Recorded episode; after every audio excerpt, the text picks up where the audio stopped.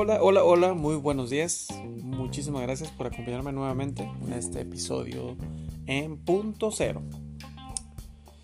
Me encontré esta mañana con este, esta información que es muy relevante, muy importante, de gran impacto, ah, debido al momento, la historia, eh, la situación en la que nuestro planeta está eh, viviendo, estamos todos viviendo y creo que es muy importante todas las acciones eh, que nosotros como, como país, como individuos, como terrícolas que vivimos aquí en la tierra, eh, hacemos para cuidar este lugar donde, este lugar preciado donde vivimos.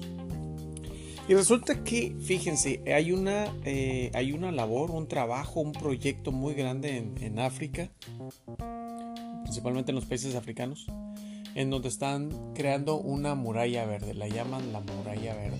No sé si alguno de ustedes ya escuchó esa noticia, si sabe algo al respecto, pero yo les voy a leer lo que este, me encontré referente a esto porque es muy importante y más que nada para hacer conciencia en todo lo que estamos haciendo y lo que está viviendo nuestro planeta. Pues resulta que en África se está construyendo un inmenso muro que puede ayudar a salvar la vida en el planeta. Este, se trata de un proyecto que están llevando a cabo 14 países de este continente con el que están plantando millones de árboles en el desierto del Sahara, con el objetivo claro de frenar el cambio climático. La grave crisis producida en el continente en 2004 como consecuencia del cambio climático consiguió movilizar a más de 20 países pues para hacer algo al respecto. De estos 20 países, pues estos 14 países ya tomaron acción. Este, y se sumaron organizaciones internacionales e instituciones de investigación para, para este, crear y colaborar con el proyecto de la Gran Muralla Verde en África. Así es como la llaman, la Gran Muralla Verde en África.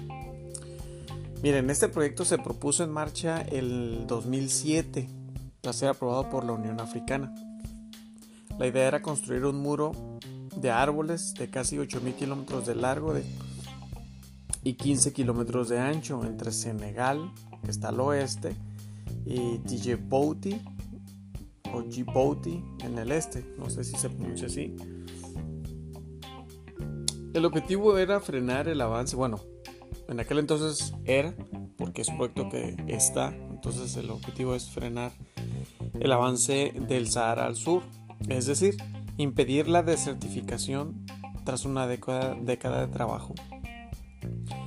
Este, ya que se están viendo los resultados en este momento, eh, si todos nos podemos meter al Google Earth, que es este, el lugar más famoso en Google para poder ver cualquier lugar en el planeta, este, físicamente puedes ver cómo está, dónde está ubicado y todo eso.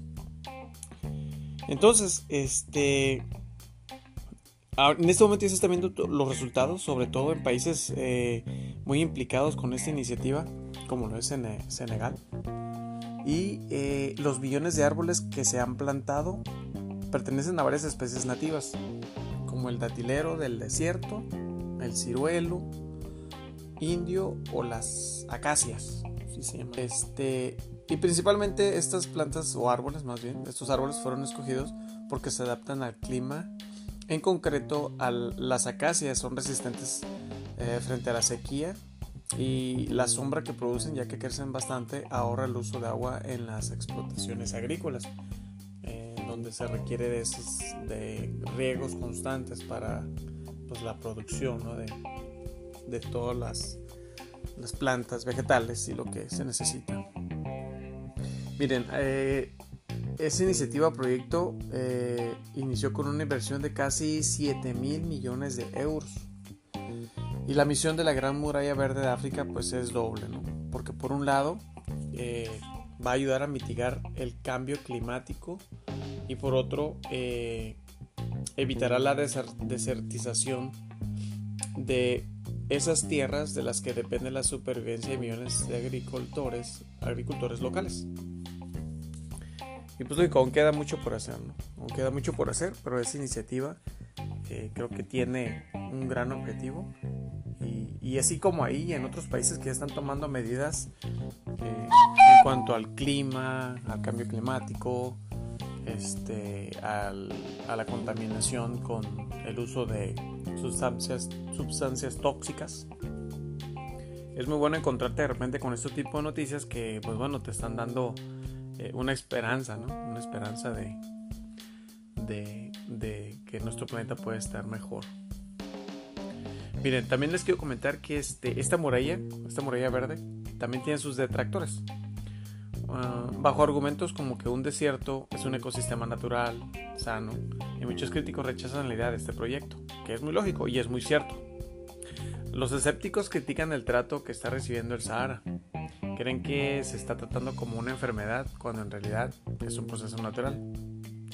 Eh, pero esta idea no es actual, porque esta idea del proyecto de la muralla verde este, a finales de los 90 ya era, ya era difícil defender la posibilidad de invadir los desiertos, ya que había pruebas científicas de que la deforestación era culpa de la variabilidad del clima. Entonces, bueno, ahí tenemos un, un punto, ¿no? Y bueno, también dice, según estos estudios, la barrera vegetal es contraproducente para los objetivos de desarrollo ya que trabaja solo sobre el perímetro de la zona y no el problema real. Pues creo que es muy importante enfatizar en eso, ¿no? Bueno, la muralla podría evitar una catástrofe humanitaria en el futuro por culpa del hambre. Según cifras de la ONU, cerca de 500 millones de africanos van a ver cómo se deteriora su calidad de vida por culpa del calentamiento global.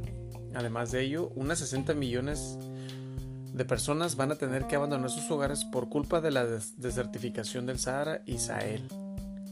Estemos o no de acuerdo, este proyecto debe seguir adelante ya que la subsistencia de todos esos millones de personas que viven cerca de la muralla dependen de ello.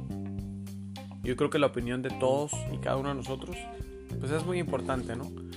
Eh, estamos ubicados en lugares distintos, muchos países, varios continentes entonces, yo creo que como, como sentido humanitario sí es importante apoyar estas iniciativas y esos proyectos que pueden traer, pues, ahora sí que una mejor vida para esa gente que está padeciendo, ¿no? De los estragos del, clima y de todo lo que conlleva el, cambio climático. No solamente porque se quiera reforestar un área eh, para hacerla ver más bonita, sino porque va a ayudar a sustentar la alimentación de muchas personas. Y el mismo ecosistema no va a ser mejor. Pero bueno, es, creo que es algo muy importante y, estoy muy contento de compartir esa, esa noticia con ustedes. Díganme sus puntos de vista, a ver qué es lo que ustedes piensan al respecto. Y bueno, creo que todas las opiniones son muy, muy válidas y muy buenas. Así es, queridos oyentes. Y bueno, pasando también a otra cosa muy interesante. Este, gracias a todo este avance de la tecnología, todo lo novedoso que está saliendo, estamos viendo un futuro mejor eh, para muchas personas. Y con esto quiero traer la atención de que en Estados Unidos hay una empresa, fíjate que trae un proyecto muy muy padre.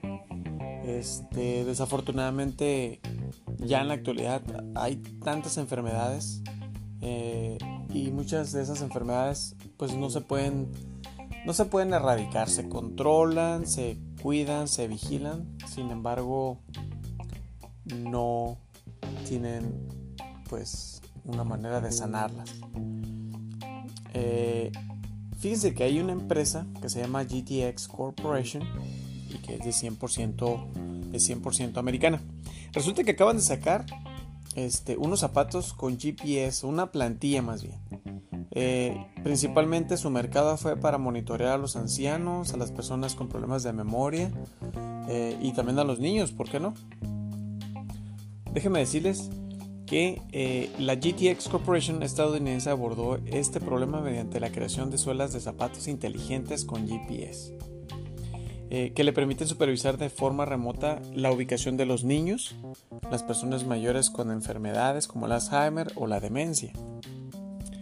Le llaman Smart Soul eh, a este producto que acaban de sacar.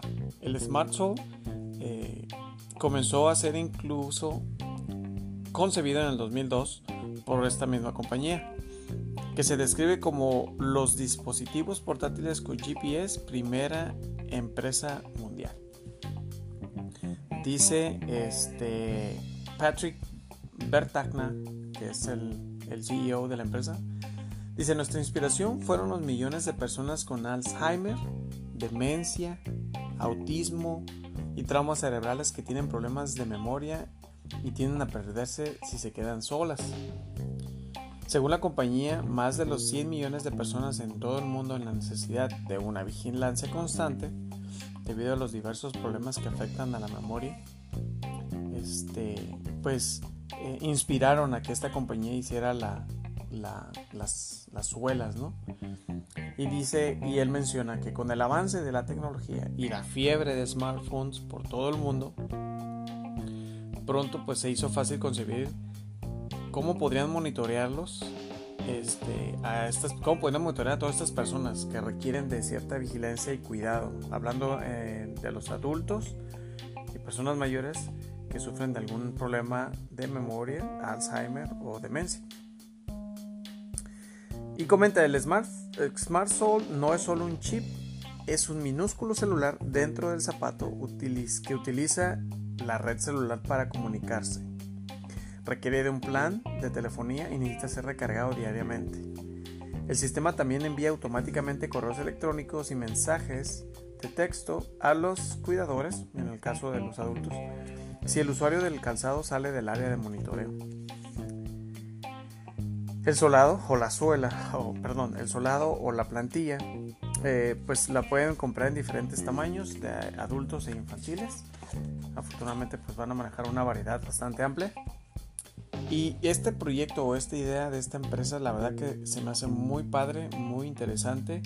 Eh, creo que, como comentaba al principio de, esta, de esta noticia, desafortunadamente tenemos diferentes eh, enfermedades, muchas que no tienen remedio y que pues que requieren de cuidado constante, diario, eh, cada minuto. Y qué bueno que empresas como esta, gente como Patrick Bertagna, eh, están trabajando en aportar pues algo para, para, todos, ¿no? Y que en este caso pues esta suela pues sí, eh, creo que va a dar una solución. Es muy triste ver cómo personas con Alzheimer, autismo ah, o demencia pues andan divagando por las calles, andan eh, pues desvariados. Eh, es muy triste. Y yo creo que si tienen familiares o si tienen personas que los están cuidando, pues qué mejor manera que saber en dónde andan, si se extravían, pues poderlos encontrar. Y este, bueno, es, es, una es una aportación más para, para todas las personas que padecen desafortunadamente ese tipo de enfermedades. Ah, qué caray, pues qué caray. Pues bueno, y ya para terminar, eh, este bloque lo vamos a hacer breve. Eh, no puede faltar el tema de la política. Y más que de la política es el tema de la reforma educativa. Ah, hay mucha divulgación en cuanto a esta nueva reforma educativa. Ah, hay mucha incertidumbre aún tenemos muchas preguntas, tenemos muchas inconformidades como padres de familia, como ciudadanos. Híjole, ¿qué les puedo decir? Deja mucho que desear. Para empezar, ahorita esa eh, nueva reforma educativa ya está aprobada por los diputados. Ya se mandó a la Cámara de Senadores y pues después de que se analice y se revise en la Cámara de Senadores, pues ya sabremos si se aprueba o no. Híjole, mira, qué tema tan complicado, pero a la vez tan claro para muchos padres de familia que sabemos qué es lo que queremos para nuestros hijos, qué esperamos, qué tipo de educación esperamos que les dé eh, el, maestro. Eh, la verdad que no podemos ah, decir que todo lo que ya se dijo de la nueva reforma educativa está dado oficialmente, ya que esta nueva reforma debe pasar, como dije anteriormente, por el Senado y una vez, una vez aprobado por ellos, se dará a conocer a través del diario oficial de la federación. Una vez que esté en el diario oficial de la federación, entonces no hay vuelta para atrás, no hay vuelta para atrás, no hay vuelta de hoja en cuanto a querer este decir que no la aprueben porque pues ya va a estar ahí. Pero pues esta, en parte de la información que yo sé, esta nueva reforma educativa elimina la evaluación de los maestros. Yo ahí no estoy de acuerdo con eso.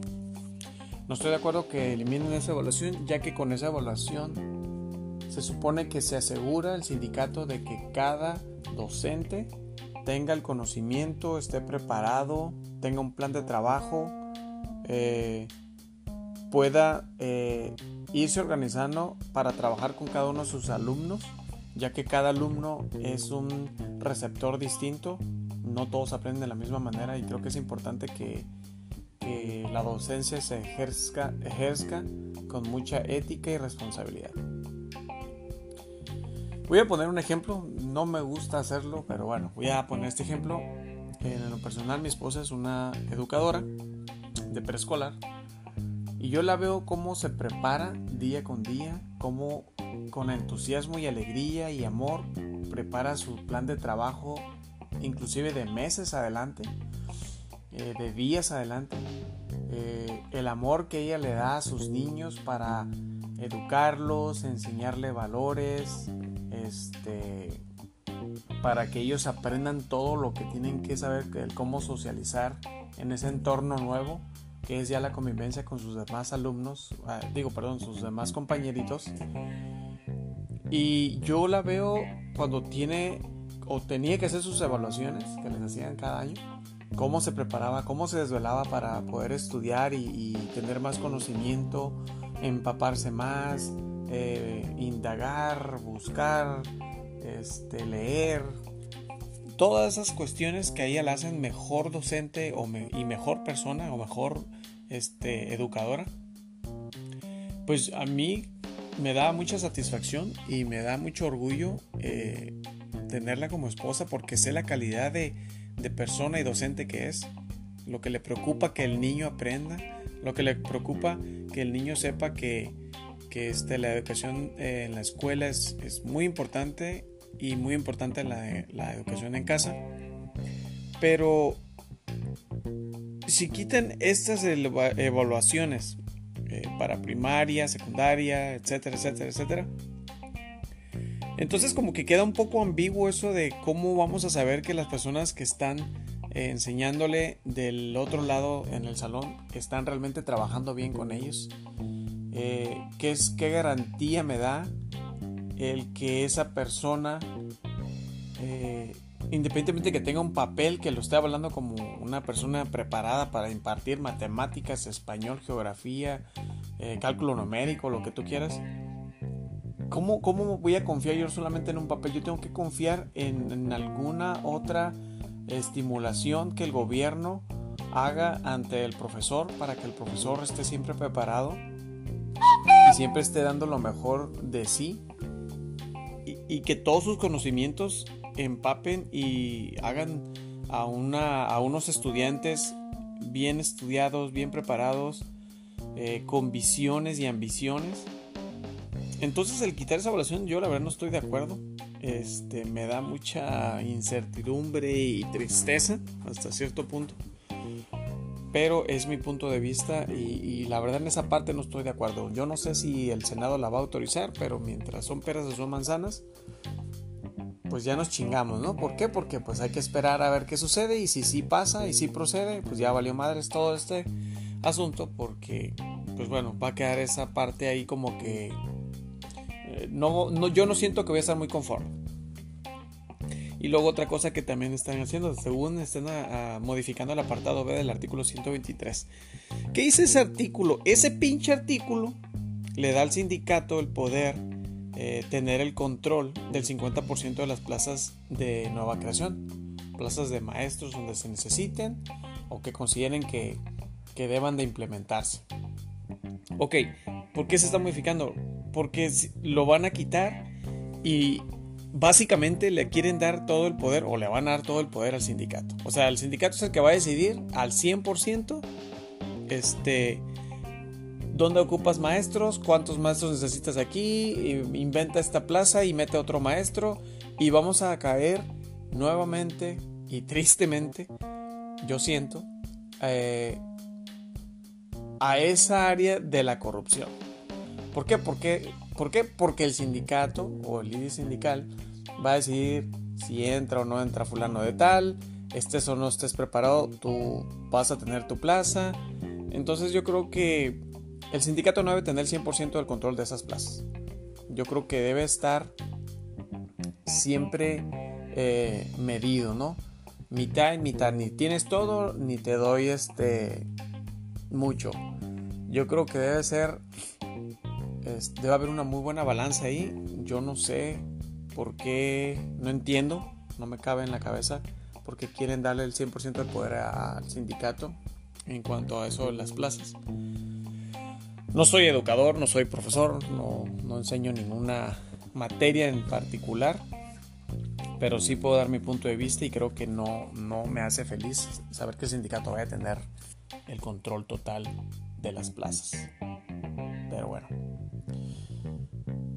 Es un tema muy amplio, la verdad. Es, es, un tema en el que se puede hablar y hablar y hablar y hablar y compartir ideas, puntos de vista. Pero ya en este momento de nuestra historia, en este momento de nuestro país en el que estamos, estamos en el que una Cámara de Senadores va a decidir si pasa o no pasa. Y a nosotros como ciudadanos desafortunadamente no nos queda más que esperar. Ya no podemos intervenir. Eh, ni hacer que eso se dé para atrás. Es una reforma educativa que el mismo gobierno eh, impulsa y apoya al parecer. Entonces, como ya anteriormente he dicho en otros podcasts, eh, apoyo en muchas cosas al presidente, en otras no. Soy crítico eh, de lo que no me parece correcto desde mi punto de vista.